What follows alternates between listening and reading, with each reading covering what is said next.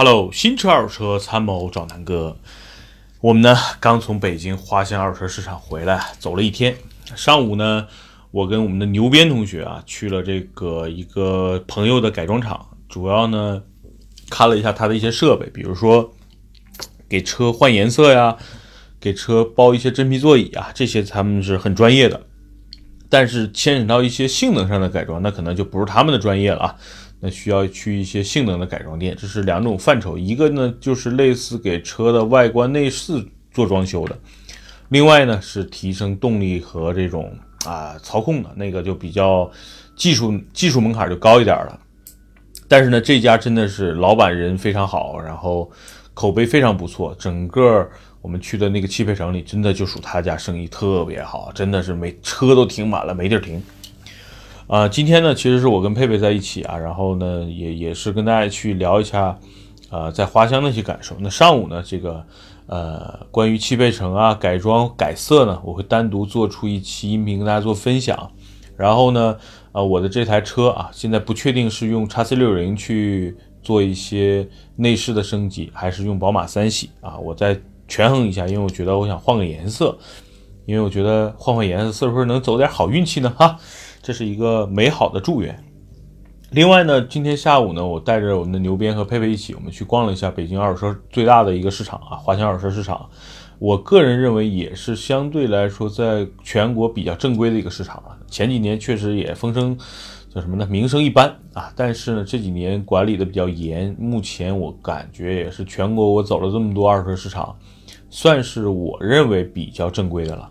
然后呢，今天也是带着佩佩第一次去。佩佩作为一个地道北京人，老北京，然后离花乡直线距离不超过十公里，然后长了二十多岁了，第一次去，我也觉得挺奇葩的，就好比一个北京人没去过天安门一样啊。所以让佩佩今天简单说一下他在这个花乡的一个简单的感受吧，好吧？就是花乡的感受吗？啊，你想花乡最前面是豪车馆，对吧？对你去了豪车馆什么感受吗？就我觉得那些车都是我的啊，好吧，嗯，就佩佩的这个心还是比较大的啊。我就我进了那豪车馆，给我感受，哎呀，这些车都挺好，但都不是我的。哎，那你进去的时候是不是特别紧张，觉着不能伤害他们？其实也不是，就是因为我已经去了好多次了啊。可能三年前或者五，大概一三年的时候，我是第一次去华乡，嗯，因为我当时是从。呃，杭州回来来北京创业嘛，然后当时想买第一辆车，当时我第一辆车也是在花乡买的。嗯，我第一次花乡的时候，就是当时就有这个大厅了。我一进大厅就觉得，我靠，是震撼，因为你藏在那些汽车呃汽车杂志上面看到那些车型，尤其什么啊兰博基尼啊、法拉利啊、什么玛莎拉蒂啊，对吧？然后那些车型在那儿都有。嗯，而且你会发现，我靠，这车都都感觉跟新的似的，为什么卖的价格都是新车的一半儿？嗯，然后当时我就怀疑，这车都是怎么来的？都是假的吗？就因为当时对车不了解，我说这是不都是山寨的呀？所以卖这么便宜。后来我完全没有这种怀疑，我就觉得他们都都是我的。对，因为你在南哥说车团队时间长了嘛。对，但我真的当时我是一个小白用户，因为当时还没开自己的车呢，嗯，只是会开车，但是对车的了解真的不多。但是我觉得这车是不是有假的，或者这些车是不是走私来的？嗯，就是很多白痴的问题。后来经过这几年了解，其实你大家想，这种豪车实际上它是有一些流通性的，比如说。对原来的腐败啊，政府的采购啊，送礼啊，什么包养明星啊，对吧？其实这些车可能都是原来有各种各样的目的。然后这些车呢，为什么你看有的公里数可能三年了跑了几千公里？嗯，真的，它可能就是几个人之间送来送去，当做一个礼品了。嗯，或者说是一个权力和资源的一个互换的这么一个商品。随着这两年咱们国家越来越啊。就行正气嘛，对吧？这个紧紧紧跟习大大的号召，所以我们去这个正能量去看这个问题，就是越来越多的豪车，其实就是它的实用性越来越差。没收的算是吗？也不是，就是也就是，大大家现在都不不怎么送礼了嘛，对吧？所以呢，这些豪车你会发现，在花乡呃特别多，尤其但是有一个问题，就是为就是你就是我们今天走到后面去啊。后面也有一些，比如说各种跑车，嗯，但为什么他们就不在豪车馆呢？我简单说吧，就是豪车馆实际上在花乡来说，可能就是一到两家这种大的商家，啊，他们主营的就是这种豪车，哦，而且你想，这种大的商家，他一第一，他有很雄厚的资金的实力，嗯，因为你想，嗯，一台车，比如说咱劳斯莱斯，你会发现一个店里边可能放了十几辆，那一辆车可就是几百万呀，对吧？十几辆多少钱？而且它不只有只只是劳斯莱斯，它法拉利啊、宾利，这都算便宜的。今天你还看到对迈凯伦一一台车两千万，对吧？它才两千万，所以你这种这种大的商家真的可能是上亿的资金在玩儿，嗯它的一个这种所谓的经营的呃资金池，可能不比一个，比如说咱们常见的 BBA 的四 S 店的投入要少。你算啊，咱们拿呃法拉利的四 S 店来举例啊，一台法拉利四 S 店实际上它是没有什么库存的，嗯它可能有几个展车，对吧？让大家去去体验、去展示。那它的整个运营成本更多还是在广告啊，在这个啊展车上啊。你算吧，一台一个四 S 店，我上次去过一个法拉利的四 S 店，就是北京金港那儿，嗯，它整个四 S 店好像就十几辆车，其中有几辆呢是客户维做做来过来做维修、做保养的。实际上店里可能我估计五六台吧，嗯，咱就算五百万一台，六台才多少钱？对吧？三千万。那也很很很，然后再加上它四 S 店的整个运营费用、房租，我估计它一年呢可能有个一个亿的资金池就够了。这是一个四 S 店啊，这可是法拉利的四 S 店。但是你想想，花乡的这种大的商家，他米他店里边十辆劳斯莱斯，嗯十辆宾利，加在一起还有十辆乱七八糟的，比如兰博基尼啊、法拉利这些，它其实每年的这个资金池不比那个四 S 店少。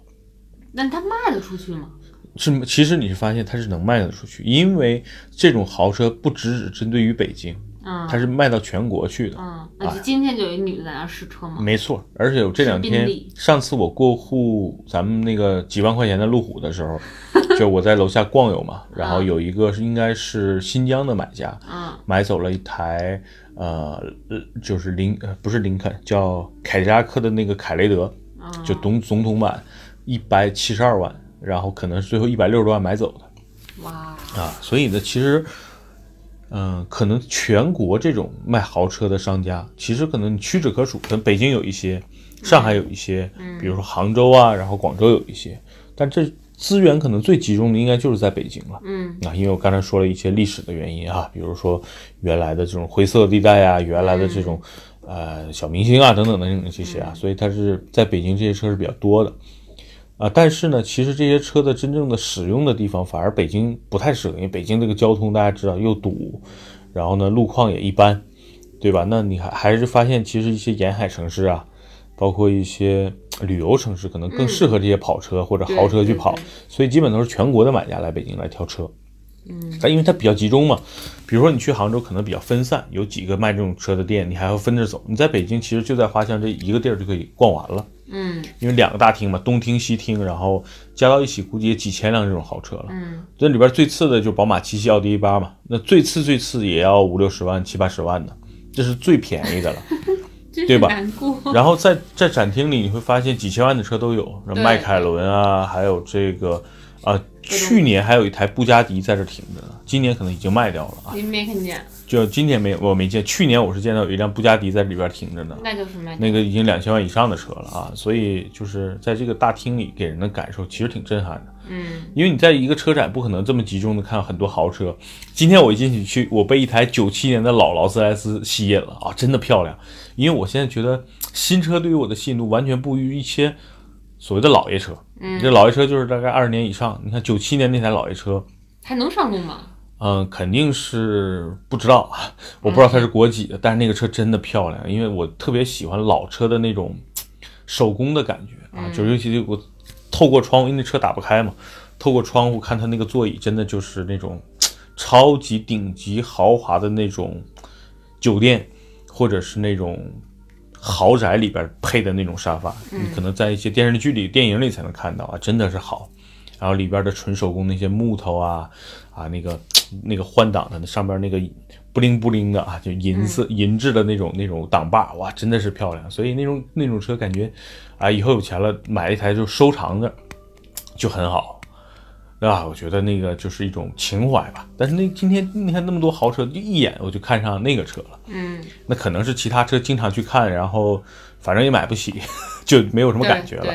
这就是一种，就是你看牛鞭那个，我们春春节前去拍过一次，牛鞭当时第一次就是震撼，看什么车就是哇，我操，基本上全是这种这种感觉。但这次去你他很淡定了，嗯，因为第一他还是买跟我一样嘛，买不起。第二呢，可能你见见习惯了，就劳斯莱斯，反正跟他也没关系，嗯那车是牛逼，但是跟他有什么关系呢？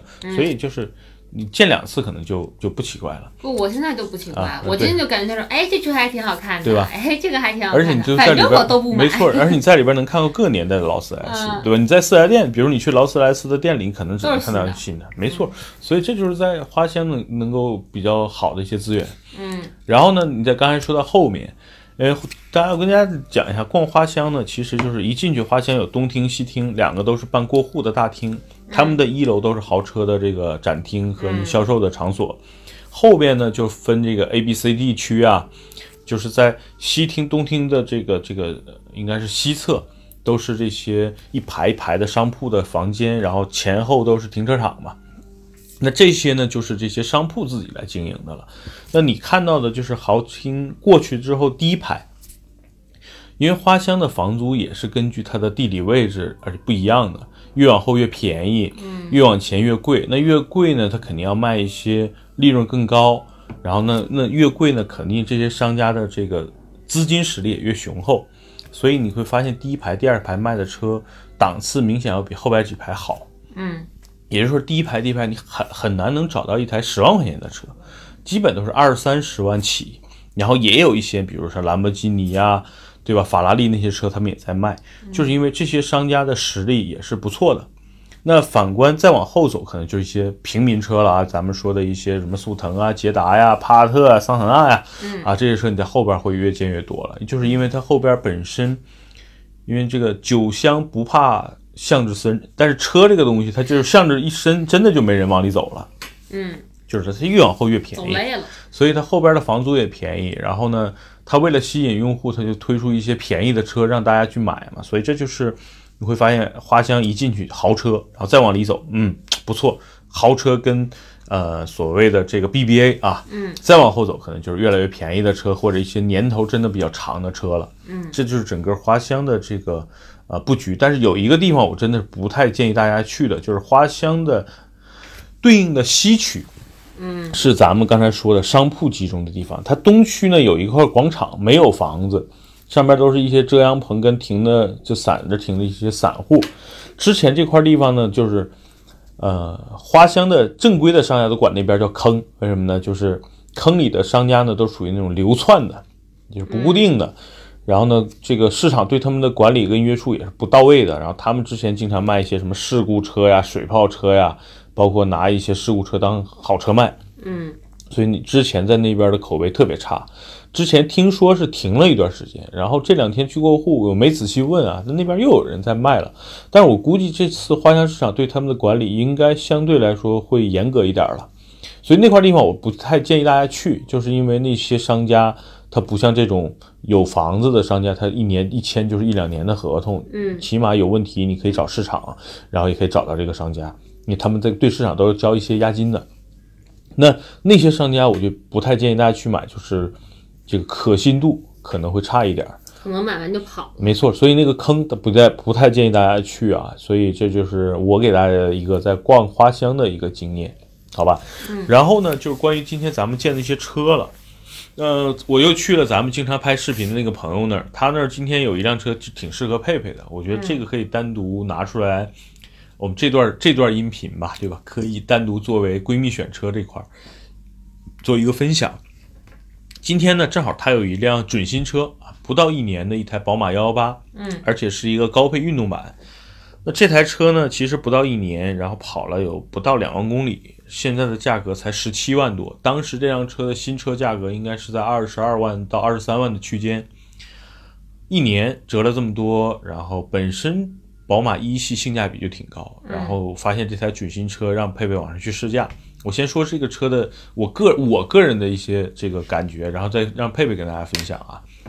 第一，这台车女孩、男孩通吃啊，宝马一系的定位就是一个年轻人，所以九零后肯定会比较喜欢。第一是个宝马，第二颜值还不错，这是我觉得它的第一个优点啊。第二，这辆车的内饰坐进去真的比老三系要感觉时尚很多，它的饰板啊都是用那种钢琴烤漆，然后呢液晶屏的这个清晰度啊什么的也不错，而且这台车又是一个全景天窗，我就说这台车内饰确实不比比它贵了十几万、二十万的宝马三系差。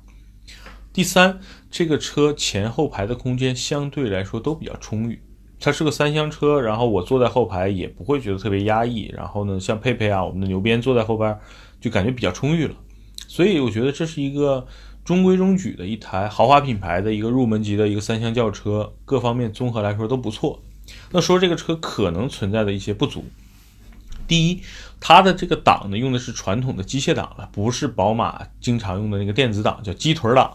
所以呢，这是在逼格方面稍微差点意思的地方。第二呢，很多人怀疑 1.5T 的发动机抖，那我明确告诉大家，发动机是抖，确实抖，但是你开这个车或者你坐在这个车里，你感觉不没那么明显，或者说跟正常的四缸发动机是一样的。你打开发动机盖，你发现啊，那个发动机在抖，但是宝马。包括现在用的用三缸发动机的丰田也好，别克也好，他们都有一些技术能够控制这个发动机的抖动。因为三缸发动机，它在这个生理结构上，它就是注定要抖，不抖是不对的。所以呢，大家不用去特别关心发动机抖不抖，而是说你开这个车，车会抖吗？车不抖，对于你来说，发动机在里边跳跟你都没什么关系，人家就是这么设计的，对吧？所以我觉得，嗯。在这个方面，大家不用去担心。另外，这个车的空间方面啊，或者是整个操控方面，它毕竟是辆宝宝马品牌的车，而且品质用料都相对来说感觉质感不错的，而且又是个全景天窗的车，所以这个车我今天特别特别推荐给像佩佩这样的女孩子们去去去体验，尤其这种准新车，比新车又便宜了好几万。有人说南哥，你不是说幺幺八最便宜才十四万、十五万吗？没错，那是最低配的，最低配多里边没有屏，没有天窗，没有座椅加热，没有真皮方向盘，没有记忆座椅，其实很多配置都没有。但是你你真的买辆宝马，什么配置都没有，其实也贵不去嘛。所以这台幺幺八的这个运动版就挺合适的，十七万，他跟我说十七万多，咱们要买十七万就能买走，实际上挺合适的啊。所以呢，这台幺幺八今天是算是我们在这个花乡里看到的第一台挺适合女孩开的车，而且，啊，无论是价格还是这个车的车况，对吧？我们都看到了，而且拍视频了，确实很好。哎，只不过你们佩佩没没有指标，不然的话真的挺适合他买走。对，要不是有指标，可能今天就已经开回来了。对，因为你看昨天我们发的这个闺蜜帮选车的视频里边啊，音频里边有一块呢，就是说佩佩买这个车要考，要偶尔要考虑到家里人去使用。那这台幺幺八实际上他们一家三口用就没问题，他爸爸坐在副驾驶，他妈妈坐在后边，或者他妈妈坐在副驾驶，他爸爸坐在后边，其实都没问题。这个车的空间对于啊几个身材不像我这么夸张的人来说，没没什么问题的，对吧？然后关键是价格又不贵，其实也就是买一个高配朗逸的价格，哈哈，你就能买到一个宝马一系了。所以啊，从方方面面吧，我觉得这个车倒挺适合女孩的，啊，然后也挺适合家用的。你平时买点菜、养个狗，这个车空间都足够用了。嗯，关键就核心是宝马品牌，加上它又是一个蓝色的那个那种，对吧？很很漂亮的宝马蓝啊，所以这是今天我们在花乡的第一个收获。第二个呢，就是今天我们看到了还是这个商家的两台 GLK 三百，这两个车挺有意思，都是一四年，都是同样的里程数，然后前后差了几个月，一个呢是棕。棕外，呃，米内的配色，另外一个呢是白外黑内的配色。这两个车综合来看，我更喜欢白外黑内的那个配色。嗯，那 G L K 的优点呢，就是内饰相对于当同年的，比如 Q 五啊，啊，叉 C 六零啊，啊，还是要感觉豪华一点的。但是放在现在新款的奔驰的这些 C 啊 E，确实也挺老气了。但是我只是说。跟同一年代的 Q 五和叉 C 六零比，确实好，那这点我承认，毕竟我是叉 C 六零车主。那在空间上，这几个车完全差不多，但是在空间上，我觉得叉 C 六零的后备箱空间是比这两个车都要大，比 Q 五和叉这个 G L K 要大的。嗯，后排的空间，这三个车真的都是这个五十五十步笑百步，都不咋地啊，都不咋地啊。嗯，就是腿部空间都很一般，头部空间都够，因为这三个车的高度是够的。嗯，然后从内饰的角度来说，我觉得 G L K 第一，奥迪 Q 五第二，然后叉 C 六零最差。从保值率的角度来说，Q 五最高，G L K 其次，叉 C 六零最差。所以在二手市场你买哪个最合适，你就明白了吧？嗯，越不保值的车，主要是对于新车来说不保值。那叉 C 六零其实是最合适的。你买叉 C 六零，因为它已经贬完值了，你再往后贬，它它已经很稳定了。嗯，一年亏的钱可能就跟 Q 五也好，G L K 是一样的了。所以在二手车市场，性价比最高的就是那些新车很贵、二手车不保值的车，对吧？这是性价比高。然后呢，从动力上来说，叉 C 六零三点零 T 比沃尔沃的呃比那个呃 G L K 的这个三点零 T 动力要强，加速要好，这是大家有有有目共睹，或者之前有很多人去评测做做过测试了。所以呢，从性价比上来说，三点零 T T 六的叉六零一点不虚给不虚啊，不输也不虚给这个 G L K 三百。嗯。嗯，但是 G L K 三百在二手市场同年，叉 C 六零如果是一四年的话，现在应该是在二十五万左右。那这个 G L K 三百目前是在三十万左右。当年他们新车是一样的价格，大概都是在五十大几。嗯，所以叉六零性价比是最高啊，G L K 是方方面面综合来说，我觉得评分是最高的。那 Q 五的优势是什么呢？就是 Q 五相对来说保值，新车也很保值，二手车也很保值。啊，所以 Q 五是一个，但是说到 Q 五呢，其实是二手市场，我不太建议大家去买的，因为现在的呃一四年前后的 Q 五价格也是在二十五万以上，然后呢新车现在也就是三十出头，所以呢你还不如去买个新车了，因为太保值了啊，所以呢就是 Q 五的建议大家买新的，然后买二手的呢，如果你预算充足，买 GLK。因为内饰更好，又是奔驰的品牌。那如果像我这样钱不多啊，那就买叉 C 六零，就是动力不输啊，但是一定买 T 六版本的叉 C 六零，动力比这三辆车都好。然后呢，这个安全性可能要更好一点。但说实话，这些都不重要，重要的是便宜，吧？嗯，好吧。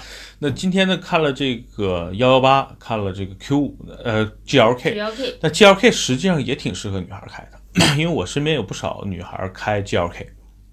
但是可能九零后少一点，并 G L K，尤其是奔驰给人感觉还是相对来说成熟稳重一点。像目前的 G L C 女孩就比较多了，所以在二手车市场看 G L K 的女孩确实少点。所以这个就根据个人喜好吧，有的女孩可能就喜欢这种老成一点的，对吧？如果要是我 G L C 和 G L K 选的话，我会选 G L K，是吧？你更喜欢这个？不，因为 G L C 对于我来说就是就是我觉得还还是有点低。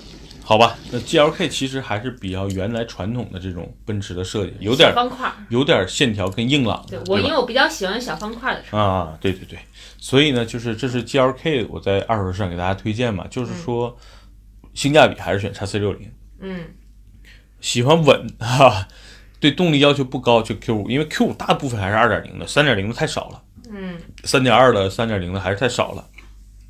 那叫 S Q 五了，就不是 Q 五了，对吧？然后呢，G L K 三百呢，实际上性价比还行，就是当时新车都得五六十万，现在二十多万也还可以了。所以一四年的 G L K 大家可以去看看，如果对动力要求好一点的话，对，尽量还是买三点零 T 的 G L K。然后二零 T 也有，但是据说口碑一般。那车我没开过，三点零 T 我是开过的，还不错。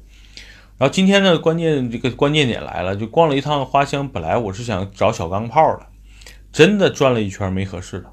嗯，对吧？咱们看来看去，没有什么特别合适的小钢炮。然后，呃，我后来想，我跟那个客那个认识的车商量，我说你有没有特别合适的 V 八的车？我说呢，老点都行。我现在就有个 V 八情怀。我其实心里是想买一个 V 八的宝马的叉五啊，就是有四点四 T 的叉五啊，四点八的叉五，还有四点四 T 的这个呃叉六，就是五菱 i 叉六。我其实想，呃，大不了把叉 C 六零也卖了，然后换一个 V 八的车，可能油耗高点，但是我就想体验一下 V 八的情怀，对吧？因为以后可能真的没机会去去买 V 八的车了。然后呢，说来说去，他说：“你说 V 八，我还突然有辆车可以给你推荐推荐。”我说：“什么车？”他说：“也是路虎。”我心里一想，我操，路虎，我他妈这神行对吧？它国二了，就已经让我很焦急了。那这个你什么路虎？他就带我去他后院，然后突然发现 有个路虎揽胜，但是车龄可能更老了。但车龄真的太老了，零四年的路虎揽胜行政版。那这这个车的优点就是这车确实很大。然后，但是呢，缺点就是看着很大，里边空间真的不大，尤其第二排空间，对吧？感觉跟这个神行差不多。嗯，就车坐的感觉非常大，然后里边空间很一般，但是宽还是挺宽。对，但是这辆车整个的内饰啊，用料真的是豪车的那个配置啊，里边用的实木，对吧？它整个的装饰的中间的那个那个中中间的那个仪表台那地方是两根竖着的实木，然后该覆盖地方真皮的地方都是真皮。方向盘啊，什么包括座椅磨损还不错，就整个车况还是不错的。跑了十四万公里，现在呢大概要十五六万啊，是十多万。其实我当时挺心动的，呃，而且这车是空气悬架，但是有几点我比较比较遗憾的就是这车确实太老了，零四年的车，嗯，已经十五年的车了快，嗯，这种车可能后续维修啊各种小毛病会比较多，这是我担心的第一点。第二点呢，就是这车油耗肯定大。你四点八的宝马，那车毕竟轻嘛，然后像叉六啊、叉五，估计这种油耗就是十五个左右。那这种像路虎这种，估计得奔着小二十了，啊，这是油耗上的。所以呢，就有几点，就是修不好的路虎这种这个这个概念，永远在我脑子里会会浮现。嗯，但是我确实很喜欢它几点啊。第一个，四点四的 V 八的发动机，我还是很喜欢的。第二呢，空气悬架。这也是我很喜欢的空气悬架，这还是好的嘛？刚才那车生跟我说，这空气悬架能用，好的。所以综合来说，这个车吸引我的地方，也就是我的情怀了。V 八加上一个空气悬架，加上又是一个比较大的 SUV，这个车我可能我再琢磨琢磨，因为买了它更多的用途肯定不是日常开，日常开这车就太傻了。我觉得更多可能就是咱们团队自驾游开这车挺好啊，后备箱很大。反正我不开啊，这车你开不了，太大了。对于你来说，又宽又高又大啊！它对于你，其实它就是一个小皮卡的一个尺寸了。对于女孩来说，尤其是新手啊，一两年驾照车龄的这个没开过什么大车的经验的，确实有点大了。你的上限其实就是我的叉 C 六零，目前比叉六零再大，我觉得你开就有点费劲了。但是这东西就是你开个一个小时就熟了。车这个东西就是对于我觉着我上路是没有问题的，但是我可能是停不了车。行吧，反正今天呢，其实也让我心动了一下，但是现在我冷静的要要好好的思考一下，它对我的价值跟意义大不大？嗯，可能很多这个咱们的听友也好，还是南哥说车视频的这些咱们的车友也好，可能会喜欢我把这个车开回来，然后给大家拍拍视频，给大家到底讲讲 V 八有什么优势。那空气悬架到底是怎么回事儿？可能对于我们，对于大家这种对于这些刚才说这个点的认知是有帮助的啊。我觉得反正花十几万也还行，就是相当于来说，我把这个车买回来给大家做个分享嘛。嗯。然后呢，更多的可以把嗯刚才说的这几个我心中的一些情怀的点跟大家做一个阐阐明和释放。嗯。因为我觉得我太喜欢这些东西了，可能以后真的没机会了。关键这是很核心的东西。所以我再纠结两天，然后呢，因为我现在手里没有指标了，呃，这两天嘛，我会把宝马三系或者是路虎揽呃路虎的神行，包括我的叉 C 六零三个车，争取卖掉一台到两台，然后呢，我如果说顺利的话，就把这台车搞定，把它买回来给大家做分享吧，对吧？因为，呃，十几万弄个 V 八也还行了，啊，算是比较便宜了，嗯，它在花乡的挂的价格是十六万八。我估计给我呢，可能十五万左右吧，呃，咱们计划计划呗，对吧？比如说我把宝马三系和路虎神行卖了，啊，再加几万就够了啊。所以这是我的一个计划。如果大家非常想看这个车的视频，想让我把这个车买下来，可以在节目下方刷个六六六，对吧？如果说真的有超过五十个，你觉得五十个多还是少？五十个，嗯。嗯，你要是在今天几号？今天今天二十二号，二十二号，二十二，在二十四号。这样吧，在本周五之前，嗯，如果超过五十个刷六六六的兄弟，嗯，我就周六把这车买了。行行吧，我先跟这车商打个招呼，这车尽量先给我留着。行，好吧。然后呢，这个如果在本周五截止到二十四点，如果这咱们在到六十节目六个吧，呃五十五啊，。就五十吧，不要难度那么高。如果超过五十个，如果超过五十个六六六，嗯，我就把这车买回来。行如果没超过，那我就不一定买了，行，好吧？那就这么定了，好吧？那这所有这个车我买还是不买？我这十五六万到底花还是不花？我听咱们听友的，行，好吧？这也算给听友的一个福利，对吧？我给大家福利每次都是很惊喜的。第一次给大家发的是我自己掏钱给大家买的那个空调净化的，那一套也大几十，小一百块钱，我送出去了几十个，是吧？嗯，那这次呢，咱们就直接给大家买车吧，然后给大家做分享，然后北京那你也不送人家，然后北京的听友可以来体验，因为这种车可能送人人都不一定要，因为养车这种费用特别高，对吧？你看每年车船税几五六千，嗯，然后这个车每年的保险就是就是车船税加保险，这车就一万块钱了。咦，然后这车油耗也很高，对吧？然后这车坏了，动不动你要修，费用更高送。我我是不要的，对啊，所以这种车你送人家人不一定要，但是嗯大家分享嘛。如果北京的车友想来体验的话，我开着车带你四环转一圈嘛，对吧？咱们看看这车到底走一圈四环用多少油。好，我们明天就去吧，好吧，那就截就。这么定了，截止到本周五，然后大家在节目下方评论，如果超过五十个六六六，我就去把这辆车买回来，好吧？我答应大家，说到做到，好吧？那今今天的音频就是关于我和佩佩在花乡的呃溜达一圈的一个感受吧。这里边有有一些挺适合女孩开的车，比如说幺幺六啊、GLK，对吧？幺八，啊，幺幺八对，也有一些比较适合我的车，比如说那 GLK 和哎呀这个路虎揽胜。嗯，好吧，今天这期节目就到这儿，然后呃，就等你们刷六六六了啊，好不好？嗯，拜拜。拜拜。